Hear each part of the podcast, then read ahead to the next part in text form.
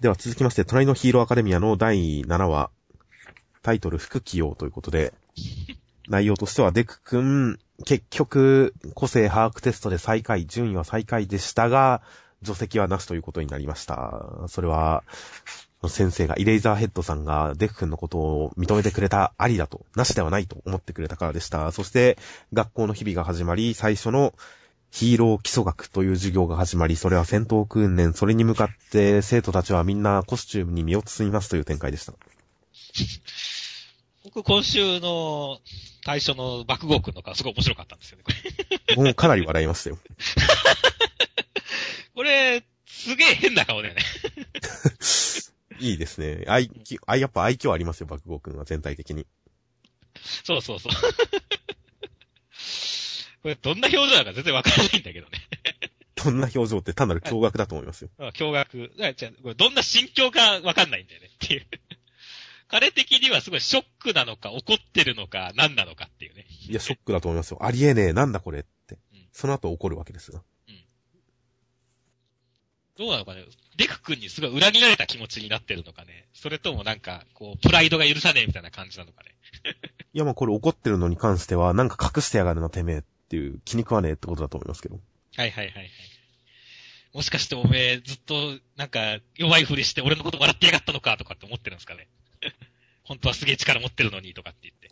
ああ、まあ全部一通り片付いた後の心境としては、やっぱり気に食わない、気に食わないことなんだと思いますけど。はいはい。なんだかわかんないってことに対する気に食わなさだと思いますけどね。はいはい、はい。何を隠してんだてめえっていう。なるほどね。いや、でも、爆豪くんが、本当リアクションがこ、ね、あの、なんか単純で、なんでね、この、なんかこう、気持ちがどこに行くのかっていうのは結構僕、楽しみに見てるんでね。まあ僕は最終的に、悪落ちするとは思ってるので。うん。はいはい、言ってましたもんね、最初から。まあそうですね。悪落ちする流れとしたらやっぱどっかで追い詰められていくんでしょうけどね。どっかでやっぱ、次に爆豪くんに与えられるべきは敗北感ですよね。そうだね。俺がデクに助けられたなんてみたいなの多分どっかから始まると思いますんで。うん。その辺からより葛藤は深まっていくんだと思いますが。そういうのを想像しても暗い未来を想像してよだれが止まりませんが。うん、楽しみですね。ちなみに今回で言えば結構除籍があっさり嘘扱いされたっていうこの軽い扱いは、全然暗黒オーラがない展開でしたが。そうだね。もうちょっとなんか、まあ嘘でしたって言って決着をつけるっていうのはそれはそれでいいですけど、そこに至るまでに、なんかもう一ドラマぐらい、特に生徒の間の絆とかに関して、もう一展開ぐらいできそうな気もしましたけどね。うん、一旦順位発表して、もうデフ君最下位だっていうことを言ってから嘘だって言ってもよかったような気がするんですけどね。そしたらこの天也君が、いや、それは、良くないみたいな。それは不条理だみたいに文句を言えばなんか生徒間の絆演出にもなりますし。うん、なんかもうちょっとあ、ここまであっさりしなくてもよかったんじゃないかなと思ったりもしました。ちょっと残念でした。そうだね。まあでもその後ちゃんとフォローしてますけどね、オールマイトさんが。まあそうですね。本当に嘘ではない。見込みがなければクラス全員辞めさせるようなこともしていた。そういう人だ。っていうことで、今まで散々引いた伏線とか、この人は本当にやる人だぜっていうのもちゃんと嘘ではないんですよっていうフォローもあったんで、設定自体が軽くはならないようにはしてるんですけど。うん、まあ演出においてもう一、なんか一山あってもよかったんじゃないかなと思いますね。で、その後は、いつの間にかデク君とか天也君がすごい友達っぽくなってて、その後はもう大天使お茶子さんですねって。そうですね。駅組なんですね。うん、いやー、お茶子さんが後ろから追っかけてくる様には心癒されますよ、ほんと。癒されますね。つってけてーですからね。つってけてー、ほんとだ。効果音つってけてーですからね。どうやって歩いてるのかさっぱりわかんない。そして無限女子だから。すげえ属性いっぱいついてるんだ。いや、この3人の絡み、やっぱりいいですね。このデクですっていうところの絡みいいですよね。よかったね、これ。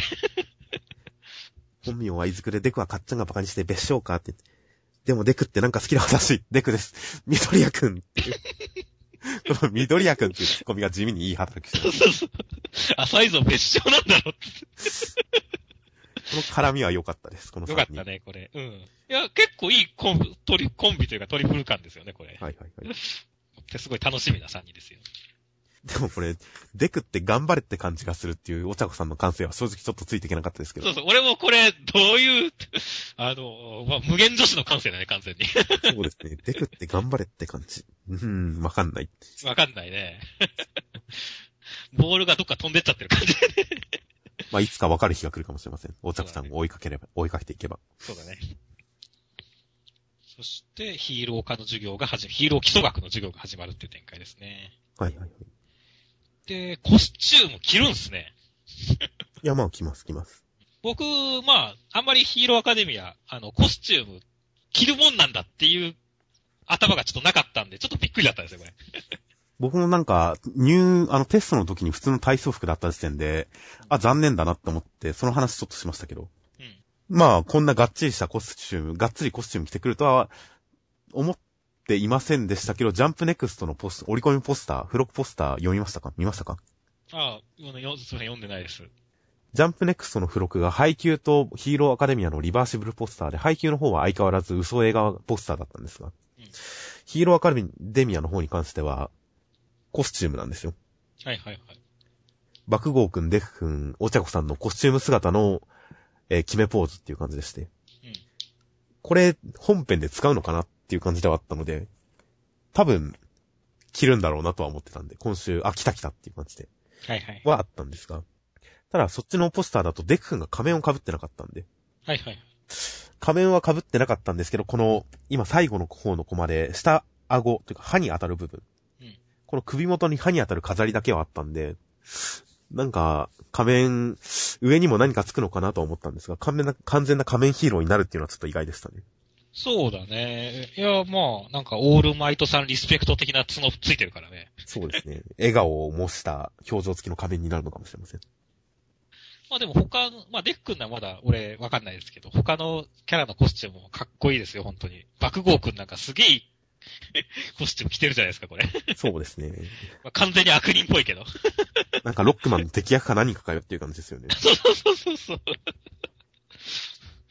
いやー、悪の手先だよね、これ。四天王的扱いだよね、これ。はいはい。あと、天也くんの完全防備ぶりもちょっと一瞬誰かわかんなくてびっくりしましたが。あと、お茶子さんのまあまあ脇ですよね。秋だね。ということで次に行きますか。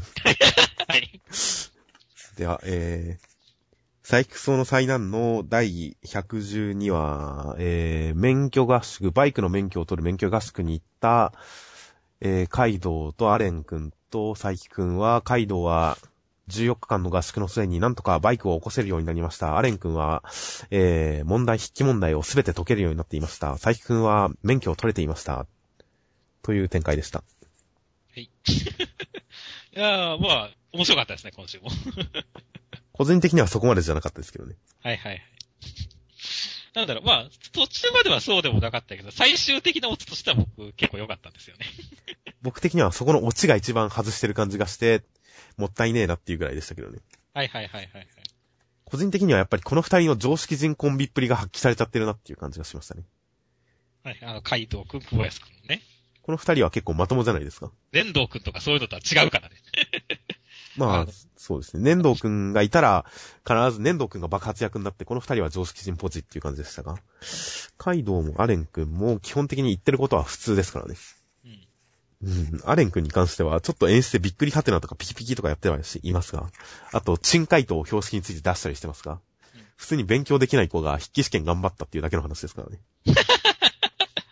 そうだね。やってることは真面目ですからね、本当に。真面目だからね。ただ、久保安くんこれ、免許取れたんじゃないの？技術は別に、まあ、箱の運転とかだからあれだかもしれないけども。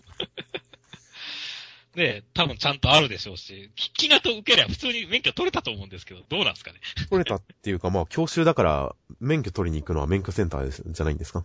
うんだから明日行けば取れるんじゃないですか？なるほどね。だから、久保安くんは何なんだろうなともちょっと思ったりもしたんですけどね。まあ、海道くんに関してはもう本当満面の意味で良かったねとしか言いようがない 展開ではありますけども。まあ、むしろこれ、免許合宿の期日中に免許取るって、普通は最終日に卒業して、うん次の日以降免許センター行って取ってくる感じだから、うん佐伯くん、何らかのズルをしてますよね。うーん、そう、どうだろうね。な、まあ合宿中にやっちゃうところもあるんじゃないかなとは思いますけども。まあ、でも免許はね、諦めなければ取れますからね。あの、僕の友達も仮免、まあこれはバイクじゃなくて運転免許だけど、仮免4回、本検5回落ちたやついますからね。だからもう諦めなければ取れますよっていう、なるほど、なるほど。うん、ことなんで、まあ、カイドウ君とかでは今後頑張ってほしいですね。バイクを来上がらせればきっとできますからっていう。まあ、実際、うんそうですね。別にそんな極端に難しいもんじゃないですからね、当然。しかもカイドウは頭は別に悪くないですしね。まあ、普通に起こせるようになったら、できるんじゃないですかね。そうですね。まあなんでじゃあ、とりあえずこの3人が、まあ、いつかツーリングする日を夢見てっていうことで終わりってことですね。最近は普通にバイクデートに行くんじゃないですか。ああ、なるほどね。あのそうだね。せっかく撮ったんだから使、使ってほしいもんね。おそらくデートでこの夏休みの集大成になるんじゃないですか。まあ、このテニスをやって、ホラーで鍛えて、バ バイクで、バイクでテニス場にデートに行ったら幽霊が出たりするんじゃないですか。さらに怪しい薬を飲んで回避するっていうね。このキノコはっていうオチですよ。まあ、それはじゃあちょっと期待しましょうか。夏休みの集大成。まあ、バイク、来週あたり使ってくれたらいいですけどね。では続きまして、三つ首コントロの第6話。とりあえず、キリンジさんは生きて、マシュマロさんを追いかけてくるそうです。そしてマシュマロさんは、ネナシさんを伴って、スーさんと一緒に海の上を移動しているクジラの上についている魔球に狙いを定めます。三つ首コントロというのは昔王族とかに立ちついた盗賊団ですごかったらしいです。という展開でした。はい。というか、キリンジさん生きてたんですね、まず。生きてましたね。絶対死んだと思ったんですけど。この国救われないんじゃないですか。いや、まあ別にいいじゃないですか。盗賊なんですから、あのね、宝物取ったら、バイバイさよならでいいんじゃないですか。いや、確かに、まあ確かにそういう話ですけど、もともと。まあでも確かにね、スーちゃんに関してはそれでいいのかって思う部分はありますよねっていう。いや、まあそうですよね。ルフィ、ルフィとかワンピースだってあれ別に悪人退治に行ってるわけじゃないけど、自分の目的を叶えた結果、仲間を助けたりする結果、国救われるじゃないですか、必ず。救われますね。マシュマロさんは違うんですね。違うんですね。国は放置っていう。これ絶対こ、この子、ね、あの、もっとひどいことするよね、国民に対して。もっとひどいかどうかはわかんないんですけど、解決の糸口は見えないですね。うん。いやー、死んでると思ったんですけどね、キリンジさん。いやー、いやー、すごい僕ずっと心残りでしたよ。あれ、国は、国はって思って。そうね。なんか、まあ、まさるさんのあれでなってるけど、村はみたいな。あまあ確かに。もうほんとそんな感じでしたねっていう。とびっくりしました。ツッコミ役不在っていうね。はいはい。で、今回は、まあでも今回その、まあ、王族キングのゴルティバさんが出てきて、やっと三つ首コンドルの正体が明らかになりましたね。そうですね。常々言ってましたからね、タイトルの意味がわからない漫画って普通ないよねっていう話をずっとしてましたからねずっ。としてたから。まあ、これでやっとなんか僕としてはこの三つ首コンドルがスタートラインに立った感じがするんでね。はいはいはいはい。いやー、なんかやっと、あーやっと明らかになったってちょっと安堵感がありましたね。ああ、まあ、体裁は整ってきましたよね、ついに。なかなかね、こう乗れなかった理由の一つに、まあ、そういう、あったんでね。やっとだから僕の中で本当に、まあ、これから面白くなってくれるな、面白くなってくれそうだなっていう期待値がちょっとだいぶできてきましたよ。はいはいはい。まあそうですね。こっから先、この魔球を攻める時に、時にもやっぱり敵側勢力っていうのが絡んでくるでしょうしね。うんところであの騎士はどこに行ったんでしょうね。あの騎士はもう、もういないんじゃない？まあもういないかもしれませんね。もう二度と見ることはないかもしれませんね。うん。忘れられたんですよ。いやまあ確かに物語的にちゃんと敵の姿がはっきりしてきましたし、味方も増えてはきましたし。そうそうそう。そして今回は、ソロモンの指輪。はいはいはい。あーもうあれですね。スーさん、せっかく水着になったのに、マシュマロさんとかかし、このかかし野郎は切、ダメですね、こう反応が。色気もないって。いえ、そうですね。防御力ゼロ、色、色気もほぼって言ってますけど、すごい頑張って書いてるじゃないですか。めっちゃ頑張ってるんですか？ら、ロリ巨乳のこの素晴らしさが分かってないか、こいつらはって思いましたけどね。いや、確かにこのリアクションはちょっと遺憾ですね。石山先生がこんなに頑張って書いてるのに。うん。いや、別に巨乳はそれだけで色気あるからねっていう。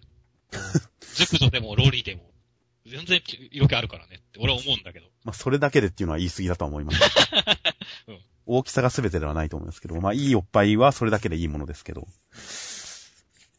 いや、まあ、ちゃんと、石山先生、ちゃんと書いてますからね、色っぽく。うん。成功してますよ。いいサービスカットですよ、これは。そうそうそう。まあ、かかしは所詮生物じゃないからね。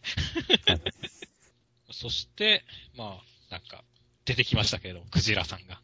まあ、なんかこれ結構とんでも感あってよかったですね。まあ、ありがちではありますけどね。うん。発想はでもすいいんだけど、どことなくクジラがクジラに見えない感じがちょっと残念だな。まあ、まあまあまあ、クジラ、確かにクこれ、ジラこ、れ、クジラに見えないでしょ。クジラには見えないですね、確かにうん。一応目とか口はついてますけど。生子にしか見えないです。後ろ、その前のページで背びれ、あの、尾びれとかありますから、あれですけど。あとまあ、スケール感もこれあんまり通じない、通、伝わってこないですしね。大きさが。そうですね。圧倒的にでかいって言っても、どこかにマシュマロさんたちの対比物ってある？これ。ていうか、マシュマロさんたちが上飛んでるのをずっと探してたんですけど、ないんですよね。ないよね。ないと、わかんないよね、これ。同じコマ内にマシュマロさんがいてくんないと、距離感が、スケール感がわかんないんですよね。そうなんだよね。これ完全に失敗してるよね。書き忘れいやー、そんなことはないと思いますけど。このスケール感出すってやっぱり、画力の中でも特殊な才能ですからね、スケール感って。まあそうだね。ちょっと、まだ、まだ及んでない感じはありますね。うん。そこら辺が出ればね、はったり聞けばいいと思うんですけどもね。まあなんとか頑張ってほしいですね。そうですね。まあ、生き物の背中についたダンジョン展開、ゲームなどでもよく見る設定ではありますから、それにちなんだ何か中に入ったら途中から臓器じゃねえかみたいな、そういう、いろんな表現あるとは思うので、その辺を活かした演出などもちょっと楽しみですよ。はい。では続きまして、ワールドトリガーの第72話。敗北したエネエネドラさんは、えー迎えに来たミラさんにブラックトリガーだけ回収されて殺されてしまいました。そして、えーまあ、一方、いろんなところでいろんな人が戦ってますと。ハイレインさんは何か一撃食らいましたという展開でした。いやはや。まあ、冒頭のミラさんが、いい、冷たい目をしてていいですね。見下してる感がすごいですねっていう。あとても悲しいわね。昔は聡明で優秀な子だったのにね、とか、まあ、セリフもなかなか切れてまして。僕は結構この辺ゾクゾクしましたよ。よかったですよ。表情を変えずに冷たい目でずっと見続けて、ひどいことするっていうね。よかったですよ。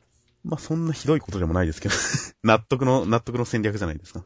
いや、まあ、すでに読者的にだって、エネドラさんこいつダメだなって思ってたから、なんか全編通してすごい納得でしたよ。まあまあまあ、殺されるのはね、そうですけれどもね。まあ殺されるのはもうその通りですよ。はいはい。と、当然というか、まあ、その前からいろいろ言われてましたしね、なんか、あいつ勝手に単独で乗り込みやがったぜ、つって、言い訳も立つな、みたいなこと話してましたから、はいハイレイさんたちが。だから分かりますけれどもね。それでもやっぱり死刑執行人役の皆さんは良かったよっていう話ですね。なるほど。まあ、僕はあんまりミラさんに今回は魅力はそんなに感じなかったですね。エネドラ、エネドラさんの目が、色がついてるのが、ブラックトリガーというか角が、トリガーホーンが頭まで、脳まで根を張って人格壊れてたっていうのは、そんな伏線だったのかってびっくりしましたけどね。そうだね。てっきりスツだと思ったんだけどね、あれ。そこまで壊れてた人だったのか、この人っていう。まあ、まさに前回の感想ですけど、多分、前回の感想でエネドラさんバカすぎだろうっていう話をしましたから。まあ一応、フォローされる形にはなりましたね。そうだね。実はそういう設定で脳がいかれちゃってたんですよ。みんな呆れてたんですよっていう悲しい回収がされましたからね。そうだね。悲しい回収だね。このし、ね、たった一人で死んでるシーンとかも悲しい感じですからね、本当に。まあそうですね。今回ついにワールドトリガー大々的に出血表現大解放でしたからね。そうですね。しかも結構その、なんだろう。と、秋口原さんとかも言ったりしてますけど、はい。ね、あの、こいつに何人か、こっち支部員やられてますよね、みたいなこと言って。で、結構ね、ボーダー側でも死者がたくさん出てるっていうことは言ってますからね。だから結構なんか、まあ今までベールアウトで、あんまり緊張感がないって感じでしたけども、結構だから、がっつり死人が出るぞっていう感じで、ちょっと、スイッチが変わったような感じではありますね。まあそうですね。ここで一段階。今までこう、ベイルアート機能のないトリオン体は、やられたらどうなるんだろうって思ってましたけど、普通にその場で生身に戻るんですね。そういうことですね。その場で生身に戻ったらそのまま殺されちゃうと。いうことで確かに。少なくともあの、遠征体になったら、ベイルアウトは多分できないでしょうからね。うん。そうだね。かんもしかしたら向こうに前衛基地があるのかもしれませんが、なかったり、まあば、条件に次第によっては遠征隊はもう常に命の危険っていう感じは、すごい、設定上説明される感じになりましたからね。うん。もうね、見聞とかも、ちゃ、きっちりやるからねっていう。はいはいはい。そういうことで、エンドラさん、設定説明にはすごい多大な貢献をしましたよ。その命をもって。そう、その命を持ってね。ほんと合唱。惜しい命をなくしました。本当ですね。まあもしかしたら、この後生き返るかもしれませんけどね。ボーダー技術によって。ボーダー側で。まあゾン、ビエネドラさんが。ゾンビエネンドラさんが出てくるかもしれませんからね。う ん欲しい欲しいって言いながら、篠田本部長の欲しいって言いながら、どこ受けだよ、どこ向けの受けだよ。まあさすがに死んでそうですよ、このまあ表現は。さすがに知ってるとは思いますけどね。そして、まあ、仲間になりそうだったら、この、ジンさんが戦ってる相手の方が、なんか仲間にはなりそうな伏線立ててますけどね。ああ、確かに。すごい自分たちの組織に対する疑問を呈し、疑問を抱いてますからね。まあ何らかの情報提供者になってくれそうな感じの流れではあります。そうですね。ジンさんに勝てる要素は全くないです。そうなってくないけどもね。そして、まあ、ハイレインさんですね、こっちは。はいはいはい。うん まあ一撃食らって何って言ってますけど。もう、やったかレベルで全然聞いた気がしないですけどね。まあでも結構そうだね。まあ全然大丈夫ではあるんだろうけれども。ただな、いったかちょっとこうやってあっさりやられちゃうと格が落ちる感じがあるんですよね。一応相手の大ボスじゃないですか。まあそうですね。もうちょっと格を持って欲しかったんですけどもね。こうブラックトリガーで通常トリガーに敗北するなんて致命的ねって皆さんが言ってますけど。はいはいはい。このままハイレインさん負けたら、ハイレインさんもこそ致命的になってしまうじゃないですか。ブラック、ミラさん回収されちゃいますよ、本当に。もしかしたらこの一撃は、あの、もしかしたらアモンさんの一撃かもしれませんよ。はいはいはいはい。そしたら言い訳は立つじゃないですか。言い訳なんですブラックトリガーに負けたんだよ、つって言って。まあ、来週、来週普通になんちゃってって言ってそうな気もしますけどね。うん。あ、こ、ハイレインさんの方ハイがね。レインさんが。まあ、ちょっとどういう感じの攻撃だったのかとかも含めて、じゃあちょっと来週のネタ話を期待しましょうか。まあそうですね。お、おさむくんの行方末にかかってますからね、こっちも。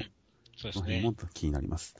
では続きまして、夜明け者の第5話、えー、敵の長州藩士吉田敏丸さんは、沖田さんを一撃で吹っ飛ばしました。一人残された人狼くんは、その吉田さんの月を、なぜか買わせて一撃食らわせようとしますという展開でした。ああ、沖田さんのかませっぷりが半端ないですね。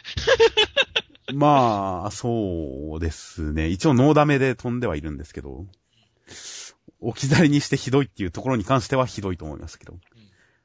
そうですね。他人に本当興味ない人なのかなっていうか、今まで入った新人大使が死んだの、お前のせいじゃねえのって思いますけど、そうだね。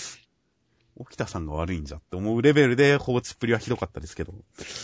まあ確かにこんなにあっさり、あの、月勝負で僕より早いって言ってやられるとは思わなかったですね。そうそうそう。ダメージ受けてたんやけど、得意技で負けとるやんっていう。いやー、沖田さんのなんかこう、なんだろう、まあ、最強という言葉がもう、霞んで見えるくらいに、あの、人狼くんには油断してると一撃を完璧にやって、し死ぬほどの一撃を入れられ、真剣だったら。吉田さんには、お得意技の月で、正面力負けするっていう。確かに。沖田さんよ、どこへ行くっていう感じなんですけどもね。確かにそうですね。凄さが、負け方にもいろいろ格はありますからね。うん。ちょっと今回の負け方は良くない負け方でしたね、沖田さん。そうだよね。不意をつかれたとかじゃないからねっていう。そうなんですよね。確かに。うんまあ、まあまあ、でも、はいい、いじゃないですか。沖田さん負けてもなんか負けた感じし、自分の中ではしてないみたいなんで、まあそうですね。これからもきっと、断るたびにこう、うまいかませになってくると思いますよ。まあまあまあ。かませの沖田として。この漫画頑張ってくれると思いますよ。まあ能力猫らしいんで得意なのは暗殺とかなのかもしれませんよ、本当は。あ、はいはいはいはい。正面からじゃなくて。あ、なるほどね。可能性はあるかもしれませんね。あとはまあ今週、吉田敏丸さん、確実にマロって呼ばせようと思ってる名前付けですか、これ。うん。顔に関しては正直、なんかどっかで見たことあるなぁ感を感じちゃいましたが。ほう。この獲物は良かったですね。ランスね。ランスですね。ちょっと個性がついてて、沖田さんの長い両刃の剣というよりかはよっぽど見た目の個性があってよかったですよ。そうですね。やっぱりね、こういう一種格闘技戦的なのって面白いからね。まあそうですね。獲物に個性を。まあ、いっそ全員普通の日本刀っていうのもそれはそれでかっこいいですが。まあ、少年漫画能力バトルにするんであれば武器も個性づいてた方が、この先も刃物以外、刃がついてるもの以外もいろいろありますからね。トンファーなりなんなり。そうそうそうそう。やりようはあるんで、獲物に個性をっていうのはすごくいいなと思います。まあ、人格的にはただ、なんか、いかにもな悪人っていう感じで、キャラクター的にはちょっとあんまり印象に残らなかったですけどね、僕は。そうだね。まあ、そん、あんまり印象に残るような感じではないね。まあ、でも、あれじゃないですか、今回は産め、あの、宿りし獣は低い鳥ですか。はいはいはい。もうこれ、獣じゃなくて鳥じゃないですかっていうツッコミがちょっと僕の中であったんですけど。鳥って獣扱いしていいんですか？いや、まあ、獣じゃないですか。はいはいはいはい。なんか俺の中ではこう、鳥類っていう、なんか別の扱いだったんですけど。ああ、まあ確かに鳥獣って言いますもんね。うん鳥と獣で鳥獣って言って分類しますから、確かに。鳥と獣はちょっと、いやまあわかりますわかります。ちょっと低い鳥って言われた時に、んっては思いましたけど。うんまあいいんじゃないですか。全然、文句は言わないですよ、僕は。はいはいはい。まあいいあある意味ではまあ、範囲が広がったということでいいんじゃないですかね。はいはい。これから鳥も OK だっつって言って。いやまあそうですよ。わしとかの定番ところも出てくるでしょうしな、それなら。はいはいはい。ダチョウとかも出てくる。走るの速いって言われたら、ダチョウかと思いましたけどね。うん、そうだね。まあさすがにダチョウだとね。なんかかっこよさ出ないからね、この構えで後ろダチョウだったら笑うでしょ、だって。ああ、私、強情的なものはあったりしませんね。ええまあしかし本当にどうやって月をかわしたのかわからないんで、人狼くん。回し受けですかね、これは。回し受け、具体的にはどういうんでしたっけ、回し受け。いや、回し受けの量なんか俺知らないですよ。もう、お、オロチドッポが回し受けは全てを防御を可能にするって言ってることしか知識がないんで。多分その時も何かしらのうんちくは言ってた気がします。黄金の回転的なものなんじゃないですか、きっと。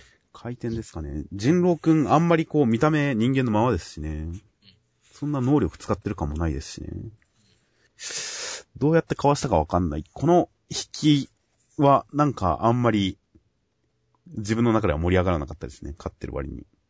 そうだね。引っかかりが何もないからだよね、逆にね。そうなんですよね。勝った感がないんですよね。これやられる前の追い詰められてる感も薄いですしね。うん。もうちょっとなんか、つばぜり合い、つばぜり合いが一切ないっていうのもそれかもしれません知れませんけど。まあ、あんまり、こう、もっと傷だらけになって追い詰められてる感のところから、とどめの一撃、かわした一撃ってなったら、逆転の一撃ってなったらもうちょっと気持ちいいかもしれませんけど、今回なんかすごいあっさりしてるんで、来週、盛り上がってくれたらいいなと思います。そうですね。はい。では続きまして、銀玉の第506話、えー、将軍生きてました。はい。という話でした。でも本当だって今週それしかないですよ。ショー生きてたよって。まあ、あとは設定説明ですね、全体的に。この忍びがどういう勢力構成かとか、どうやって、えー、あの、野党の軍団についたかとか、そういう説明がメインだったんで、まあ、説明、設定説明がメインの回で、その設定説明の中の一つとして、将軍も生きてたってことが説明された感じですね。そうですね。いやー、どうなんですか？この将軍生きてた展開は、ガルちゃん的には。いや、残念ですよ。はいはいはいはいはい。まあそうなんですよね。僕もね、結構将軍様好きとしては、多少嬉しい部分もあるんですけども、でもね、やっぱりこのシリアス展開に持っていったんだっていう盛り上がりが先々週くらいであったんでね。やっぱり実際生きてたってなっちゃうと、やっぱちょっと残念な部分大きくなっちゃいますよね。まあ予想、予想の範囲内ではありますけど、まさかこうなるとは思わなかったっては言わないですけど、ああ、そうなるのかっていう意味でちょっと、うん、そうですね、予想とは違った方向ですし、残念、期待とは違った方向でしたわ、ではありましたね。はいはい。いや、まあ、まあ、銀玉らしいっちゃらしいですけど。まあらしいっちゃですね、その、ぞ将軍が生きてた時のリアクションが、将軍かよーっていう、まあいつものあれですよね。まあ、いつものあれですね。うん。逆にこう作品、連載っていうスパンで見たらこれが、まあ、振りとボケにはなってるんでしょうけど。真面目真面目真面目ってやって、ここで将軍かよーっていうこのコマっていう、という長いスパンでのボケだったわけですよ。なるほどね。長かったな。もう、振りを忘れてるぞ。まあ、こっから果たして、いつもの長期、いつもの、えー、長編シリーズぐらいのシリアス度に落ち着くのか、どうかですね。まあでも結構被害大きいからね、ここは逆転したかもしれないけど、他のところ結構ボロボロやからね。はいはいはい。あの、実際のその将軍の手足を奪うっていう、なんか高杉さんの戦略としては、ある意味では達成されちゃってるからね。はいはいはい。そうですね。なのでやっぱり銀玉のクライマックスっていう意味で、この将軍も絡んだクライマックスになってくれたらいいなと思いますけどね。そうですね。じゃあ超短くこのくらいにしときますか。はい。では続きまして、磯部磯部物語浮世は辛いよの、えー無類の忍び寄り好き中村良先生による第81話、えー忍びの者学校の人たちが正宗を狙う武士校の奴らを、えー、こう、狙ってきました。ついでに端末の方に行きますと、えー、磯部磯部物語浮世は辛いよの、無類のうぬ好き中村良先生による第82話、えー忍びの者たち武士校の人たちを襲おうとするんですが、武士校の連中が正宗諦めてたと知って引き下がろうとするんですが、なんと忍者の忍びの忍性の人たちが、えー、正宗のある場所は、なの大仏だっていうことを言ったので、やっぱり、武士校の人たちも諦めずに、正宗探しに行くことにしますという展開でした。いやー、まあ、先週の正宗展開からまさかの忍びの者、学校の人生たちの対決という、完全な瞑想展開じゃないですか、これ。まあ、もともと RPG 風だなんだ、敵に襲われるだなんだ、バトルもの風の要素はあったんですけどね。その流れで、七刀流のあの人とかの同じ流れの上に、この忍びの者たちもいるのかもしれませんが。うんまあ予想外の展開ではありました。予想外だよ。てっきり先週で終わるもんだと思って。マイケルで落ち着いたっていう。いや、あるとしてももう一エピソードかなと思ってましたけど、まさかこっからさらに展開していくとは思わなかったですね。思わなかったね。しかもマイケルがこんな高く売れるとは思わなかったですね。重量。重量。高いね。まあ、刀ってやっぱ高いからね。いや、高いんですね、やっぱり。正宗でも、ま、マイケルでも。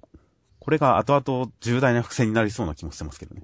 ああ、このお金がってこと？いや、マイケルを売ってしまったことが。正宗を手に入れるためにはって、正宗はここにはない。正宗はちょっと目を偽って、ある場所に隠してある。正宗は今、マイケルと書いてあるって言われます。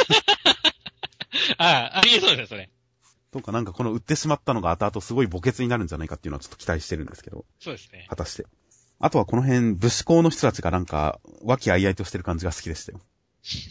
こいつは意外と仲いいなっていう。そうだね。あの、脇道刺さってねえとか、くだり。そうですね。磯部がギャーとか言ってるところ。この辺のグダグダした男同士の慣れ合い感がちょっと好きでしたよ。まあ確かにそこはちょっと良かったですね。そして、まあ、端末に行くわけですけども。そうですね。まあ、個人的にはね、この、なんだろう。今回が担当な煽りがすごい秀逸だったって思うんですよね。ほう。あの、まあ、ここ、か、端末の方のここまでのあらすじのところのね、中間くんが本編である程度まともなあらすじ書いてるのに、こっちのあらすじは全然あらすじじゃないこと書いてるんだけど、いいのかな？まあ別にいいかと思う担当なんだったかとかね。はいはいはい。あの、あとそしてラストだよね、この、あ、奈良の大仏でた今作者がなんとなく言った、奈良取材が生きる時っていう。これすごい良かったですね。僕はこう、全正直さっき言ったこれ、あー、瞑想してるわーっていうところがやっぱ結構あったんで、でもなんかちょっと、もう一回この担当のこの、奈良取材が生きる時って出た時に、あ、ちょっと奈良の、奈良編の期待値がちょっと上がったんでね。ああ、なるほど、確かに。まあなんかちょっとメイキング的なおめん面白さはありますよね。コメンタリー的な面白さは。そうそうそう。うまいっていう感じのコメントの方が僕は好きですけど。はいはいはい。うまいこと言うなとか、言われてみれば確かにみたいな、新しいこう見方を伝えられるような、そういうコメントの方が好きですけど。まあ、今回のこれはこれでまあ、メイキング的な、裏側的な、楽屋ネタというかうん、楽屋落ち的な面白さはあったかもしれません。そうそうそう。えーだから奈良の大仏戦ですよ。遠いですね、また急に。まあ大阪組んだりまで行った奴らがいるからね。確か。でしたっけ？そいつら、せっかく大阪、東京戻ってきたのに、また奈良かよって思ってたけど。確かに。まあ、奈良ですからね、鹿がたくさん出ると思いますから。楽しみですよ。そうですね。まあなんか鹿とバトルか。まあ楽しみですね。では続きまして、ブリーチの593話、えー、室ヶ谷隊長、蘇ってじいちゃんにあつ操られている室ヶ谷隊長は、まゆりさんの薬で同じ時間を何度もループするようになりました。そのうち、立てなくなったんで倒れてやられちゃいました。という展開でした。はい。まあ正直、何も言ってるかわからねえと思うがってあれですけどね。うん。いや、ほんと、何が起こってるのかさっぱりわからないんですよね。わかりましたいやもう、僕はありのまま起こったことを話すだけですよ。いやー、そんなダメですよ。そんな、そんな。ありのままの自分で言っただけだけじゃダメなんですよ、本当に。いやー、でも本当にな、何なんだでしょうね。なんか、最初現実かなとか思いましたけど、まあ現実で、ナルトで見慣れた光景かなと思いましたけど。そうそう、イザナミ的なね、ものかなとも思ったんですけれども、なんか殺した瞬間に過去に戻る。でも記憶を操作してる。タイムリープでもない。現実的なものでもない。何なんだこれはっていう。まあわかんないですね。とんでも設定だとしても、と、そのとんでも理屈だとしても、そのとんでも理屈が理解できないですよね。うん、理解できないですね。過去を見通す力。わからないですね。まあなんか無理やり説明できないですね。できないよ、これは。やっぱり記憶で、記憶だけの動き、頭の中だけの動きってことなんだとは思うんですけど。なんでしょうね。正直全くさっぱりわかんないですね。あとまあ実際、いつの時点で薬を持ったのかってまゆるさんが笑ってますけど、実際いつなんですかね。いつなんですかね？もう実は各隊長には全員持ってあったとかいう、ありえますよね。日頃から持ってあったっていう可能性ありますよね。同意を得たから発動させたんだみたいなね。かなと思ったりします、しますけどね。いつなんだろうね。その辺も説明するのか、それとももうこの話自体も全部雰囲気で流して終わりなのか。まあ、かっこいいとは思います。まあいいですね。まゆりさんの笑顔はやっぱ良かったですよ。はいはいはい。なんか下道な感じはありますからね、確かに。こんな太陽の格好してるくせにね。はいはいはい。そうそうそう。まあでもこの引きだとなんか、実はまだ決着ついてないんじゃないかなくらいのところあるんですけどね。まあそうですね。次は室谷隊長のパン、ターン来るかもしれませんからね。最近室谷隊長ほんといいところが少ないですけど。ないねゾンビにされて。一応勝ったんですけどね、あの人にも。敵にも一回は勝ってるんですけど。うん、いいとこないですからね、基本的に。ないですからね。来週は隊長、室谷さんのターンであってほしいものです。はい。では続きまして、こち亀の、えー男二人の夏休みの回でした。りょうさんが中川さんを無人島に置き去りにして死にかけましたという展開でした。ああ、角刈りひどいですね、今週。まあ、ひどい。呼ばないですよ、今日、今週は。角刈りひどいしか言わないですよ、これ。まあ、ひどいですよね、確かに。うん。いや、まあ途中までは全然あれですけど、うん。日本に帰る時点で、ひどいと思いますし、あれってかなるよね。あ と飲みに行くっていうのも、もうちょっと言い訳の立つ展開はなかったのかって思います。うん。そうそう、なんかすごい夢中になっててね、忘れちゃうとかね、だったらあれなんですけど、これ、完全素忘れだからね。そうなんですよ。なんかあったかな、えーっとって言って思い出して思い出せないっていう、これは普通にひどいですね。ひどいよっていう。僕は結構ね、りょうさんと中川の、なんかある種、相棒感っていうか親友感ってあるじゃないですか。まあそうですね。お互いの領域についていけるのは、こいつだけみたいなところたまにありますからね。そうそうそう。が結構その、信頼感が結構好きだったんで、これだって、りょうさん、お前飲みに行くのより中川の信頼というか、優先順位低いのかよっていうのはちょっとやっぱショックだったし、うん、納得できないところではあったんですよねっていう。まあ僕もそれは思います。なんか、こんなりょうさん見たくなかった感は確かにあります。そうそうそう。もうだから本当に角刈りですよ、こいつはもう。りょうさんと顔をかぶった角刈りですよ、今週は。中川の態度、来週から一変してていいですよ。そうそうそうそう。うん、それくらいひどいことしてるからね。いやー、ねやっぱ、もうちょっといい話で見たかったですね。そうですね。では、続きまして、ハンターハンター救済のお知らせです。はい。いつもハンターハンターをご愛読いただきありがとうございます。この度、作者の富樫義弘先先生が重度の腰痛により執筆が困難な状況で、ウィークリージャンプ39号、40号の2号にわたり、ハンターハンターは救済させていただきます。再開は41号を目指し、現在治療に専念しております。これからもハンターハンターを応援のほどよろしくお願いいたします。だそうです。ですね。もう半年くらいの覚悟はもうしてますよ、僕。まあ、目指してますからね。き俺の予想ではなんかね、41号あたりに、だからすげえちょっと荒れたようなやつが乗って42号からまた救済みたいなね。ああ、ありそうですね。やっぱり腰痛がって。いや、もう僕はもう一回も乗らないと。いう覚悟すら決めてますよ。次は何年後、次は何年後だろうと思ってますよ、もうすでに。ああ、もう今年のハンターハンター終わりだみたいな。いあ、そうですね。いや、頑張ってよ、富樫先生と思いましたよ。や、ほんとそうですね。いや、ほんと、ハンターハンターは乗ってたら儲け物って思わないとダメですよ。ダメだね。うん。いや、ショックでかいっす。ついに来たかって思いましたよ。そうそう、ついに来たからね。いやー、ライン、ハンターハンターが、再来週読めたらいいなと思います。話してみたらいいですね。はい。では続きまして、ハンターハンターの代言の、笠原さんと雨の日に、犯罪家正幸先生。内容としましては、えー、笠原さんと雨の日に相合い傘、笠原さんは、髪の毛が嬉しくなると暴走する人でした。という話でした。まあ、結構その、雰囲気良くった、良くて、僕は結構好きでしたね。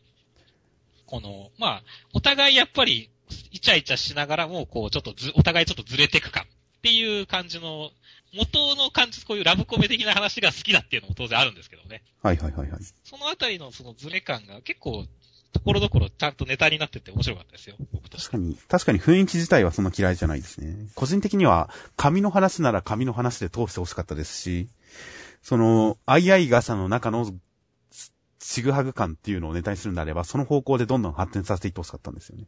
はいはいはいはい。まあ、紙の話から急になんか世界観変わるからね、これ。そうなんですよね。いや、まあ確かに序盤のなんか添えるだけとか、踊ったけどとか、その辺は正直全然僕は面白くなかったです。紙の話が始まってからやっと読めるようになりました。はいはい。だから、やるんであれば全編紙の話で通してほしかったですね。最初から最後まで。ああ。そうですね。僕も、あの、紙の話とか結構好きなんですよね。この過去回想でこう、針金で紙を止めてるところとかすごい良かったですね。まあ、まあちょっとしたデレ展開とか。そうデレ展開とかね。こういったところを確かにね、もうちょっと、メイン、そうやってやってくれた方が面白かったかもしれませんね。まあそうですね。紙の話なら紙の話で、ちゃんとそれを展開させていって、なんか、紙がこうなっちゃう人あるある的な、この人が、こういう紙だからこそ起こり得るネタみたいなのをもっと発展させていってほしかったりもしましたからね。はいはい。なのでまあ、もう、二ひねりぐらい欲しかった感じですかね。うんあとね、やっぱり僕は結構そういう、いまあ、イチャラブ展開って好きだったりするんで、はいはいはい。こういうね、ラストとかもね、もうちょっとなんか、最終的には、なんか、モノローグとかで幸福な感じは出してますけど、はいはいなんか、お互いに笑ってるようなオチにしたかったですね。してほしかったですね。その方が気持ちよかったと思うんですけど。ああ。うん。オチに関しては僕は、たとえこれが愛情表現だろうと雨に濡らしてることに変わりはないんだって。そうそうそう。あんまり、こう、言い訳として微妙だなっては思いましたけどね。そうなんだよね。もっと、もっと異様なことをさせられるとかならともかく、損得関係なく、なんでしょう、常識に照らして見てもどう判断していいかわかんないみたいな行為ならともかく、常識に照らして考えたらこれ普通に雨に濡らしてるだけですから。うん。かわいそうな人にしかなってないからね。そうなんですよね。もっと異様な行為でもよかったんじゃないかと思ったりもしますけど。そうですね。だから、もうちょっとのオチがさらに良ければ、結構、ふ最後まで良かったのかなとは思ったんですけどね。なるほど。まあ、個人的にはもう、ひねり、もっとひねりの効いたの方が好きかな。でも、低年齢向けってなるとこういうのの方がいいのかな、どうかな、みたいな感じですかね。うんはいでは続きまして、イリーガルレアの第27話、えー、マーダックさんから出てきた、ホワイトヴァンパイアの血がマーダックさんから出てきたのは、実はマーダックさんというのがホワイトヴァンパイアに全首相が産ませた子供だったからということで、で、マーダックさんからその母親のベーズさんの血を吸い取ったアクセルさんは、なんか純血のヴァンパイアの血がぶつかって一瞬倒れて死にかけるんですが、川崎さんが男を見せてくれたおかげで、アクセルさん復活し、白黒まだらの状態で、えー、このデルメダさんを、デルメダさんにぶちかましましたという展開でした。いや、もう、今週男川崎ですよ。いや、やってくれましたよ、川崎さん。うん川崎さんかっけーってしか言う いう感想しか出てこないくらい川崎さん活躍してましたよ、本当に。この電話の向こうで覆覆面さんとかが戸惑ってるのが地味に良かったですよ。川崎何した？何したの？って言って。覆面さんが戸惑ってるっていうのが地味に僕は良かったです、演出。いや、いいね。なんか急に取ったみたいに人の人生に横れたら逮捕だじじいとか言ってるけど。このあたりのセリフも良かったし。なんだろう。ねえ、本当だから、このデルムザさんに一切見てないってのがいいですよね。いいですね。ちゃんと前々はビビってたけど、今ビビってないっていう、この、ぶち切れてる感じがとてもいいですね。うん。よかったですよ。これアクセルさんじゃなくても笑いますよっていうね。確かに。いや、ほんと展開、話を進めてくれるっていう意味でも、ドラマをうまく進めてくれるっていう意味でも、すごいいい立ち位置ですよ、川崎さん。川崎さんいての対策家ですよ、本当に。そうですね、川崎さん。ちゃんとこの漫画における役割を果た果たしましたよ。いやー、素晴らしい。本当この胸くそ悪い寝取られ展開を。ちゃんとした清涼年で、ちゃんとこう少年漫画的に落とし込んでくれましたからね。まあそうですね。ここまで本当ストレートなネトラレ説明をされるとは思わなかったですよ。そうだね。結婚して幸せだったけど、こう、ね、し人間の男に孕まされてるわけですからね。はいしかもそれに対してこの、テルメザさんもひ、なんかひ、なんか非常に滑稽というか、ちっちゃい、あれになっちゃってますからね。永遠の閲楽者とだろうかっていうね。王の気概本当になくなってるんだ、この人。全くないですね。ヴァンパイアを滅ぼすものとして目覚めちゃいましたからね。じゃあどうやって滅ぼそうっていうことにしかもう興味がないですからね。いやー、もうそれらをすべてやっぱね、こう、こんなやつ逮捕したらいいんですよって思いました。そして、アクセルさん。まあ、覚醒するわけですよね、つって言って。はいはいはい。ただ、これ、ちょっとす、なんか、愛の後輩とかって言ってたりするんですけど、純潔後輩で。はいはいはい。なんか、結構、内容だけ見ると背徳感やばいっすよね、これ。自分のかつて愛した 子供が無理やり孕まされた娘の血を無理やり吸って、愛と言って覚醒するって。まあそうですよね。なんか、ちょっと、すげえ感じしますよね、これ。なんか言葉にしづらい感じが。まああんまり幸福感はないですけどね。うん。まあその、血、血、血のな、属性として、なんか、なんだろう、無敵になるっていうかね、覚醒するってのはわかるんですけどもね。はい。っていうか今母親がどうしてるか姿を消したって言ってますけど、今どうしてるかとか、というか、なんでしょうね。一応実際こうなしたとしか言言われてなくて、こう、ベーゼさんが前首相にこう、前に立たれてすごい怯えてるっていうコマの次はもう子供が生まれてますけど、その辺のことがまだよくわかんないですからね。そうだね。ベーゼさんがどういう気持ちでいたのか、本当に不幸だったのかどうか、いろいろわかんないところもあったりしますから、まだちょっと判断しかねるところはあるんですけど。いやーまあ、色は混ざらなかったんですね。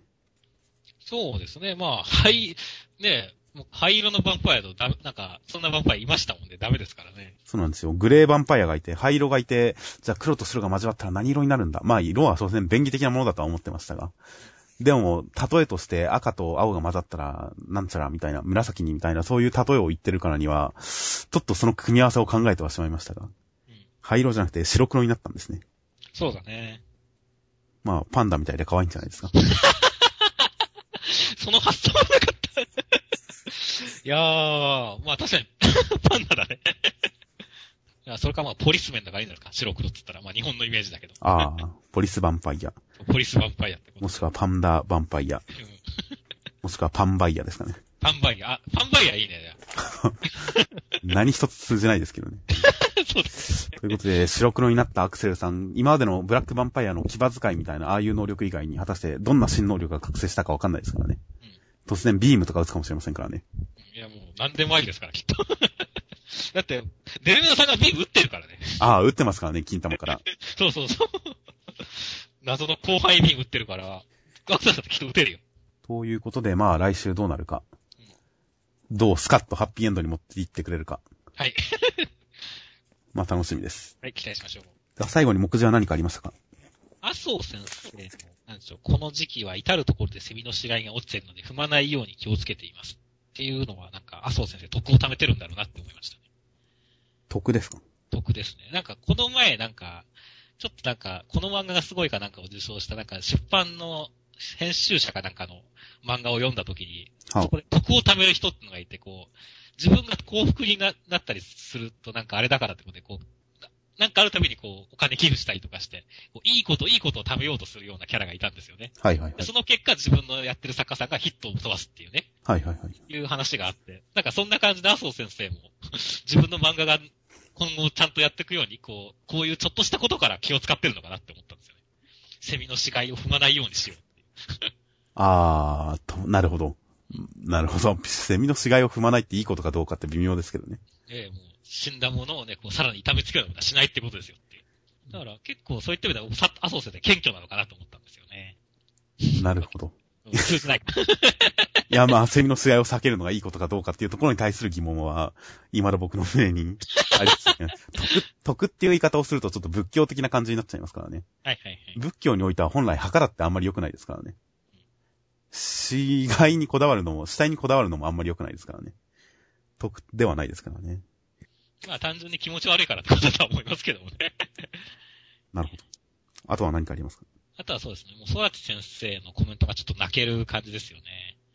愛犬が長い散歩に旅立ちました。どこに行ってもリードが繋がってるぞ、チャッピーっていう。あれですね。なるほど。犬死んじゃったんですね。まあそうですね。残念ながら。チャッピーっていうとどうしてもこう、柴田亜美先生の犬を思い浮かべるわけですけども。ああ、いましたね、チャッピ きっと、だからそういうなんか、バカだけど可愛い犬だったんだろうなっていうイメージで読んでましたけー。ど。まあ実際あそこから取ったのかもしれませんからね、名前。パプア君から。そうだね。取った可能性もありますからね。いやー、ご冥福をお祈りしますよ。お願いします。他に何かありましたか？あとはどうですか？島袋先生、トリコ、筋肉マンファンブックにて、島田先生と対談させていただきました、夢のようっていうはいはいはい。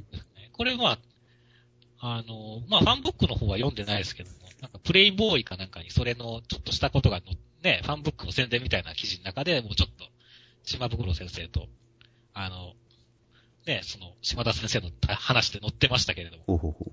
うん。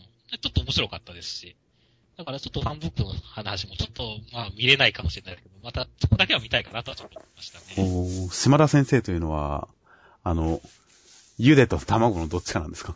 ゆでの方ですね。茹での方ですか？っていうか、あれ、原作の方ですね。ち あれ、違いはある、ちゃんと分けてるんですか？茹でと卵あ。れはだから、いや、だから原作島田、つまりその話を考えるのが島田で書く方が、はいはい。あの、名前出てこないけど、卵さんの方ですよ。あ、ちゃんと茹でと卵で分体してるんですね。うんあ、茹でさんの方でしたか。ゆでさん。ゆでさんの方しか表には出てこないからね、顔出しとかでは。あとは最後に、今回気づきましたか？ちょっとミスさん。なんですか？三つ首コンドルの石山良先生、寝室の窓が開きません。エアコンも、エアコンもなければ扇風機もない。いつか死ぬこれ。何か懐かしい空気を感じませんか？そうね、このネガティブな感じです。不幸に見舞われてるこの感じが、うん。やっぱり、姫、姫ドル連載終盤の京和郎先生を思い出す、京和郎スパイラルをここに感じ取るんですけど、僕は。はいはいはい。そうだね。なんだろう。今今後、石山先生に不幸が続かないかちょっと注目していきたいと思います。そうですね。なんとか幸福なことが訪れてくれるといいんですけども。そうですね。来週あたりでイヤホンが聞こえなくなったりしないか、そう。注意ですよ。注目ですね。では来週は、えー関東から表紙は、ストーカー美まさかを撃破せよ、選抜準決勝回戦初撃の相馬です。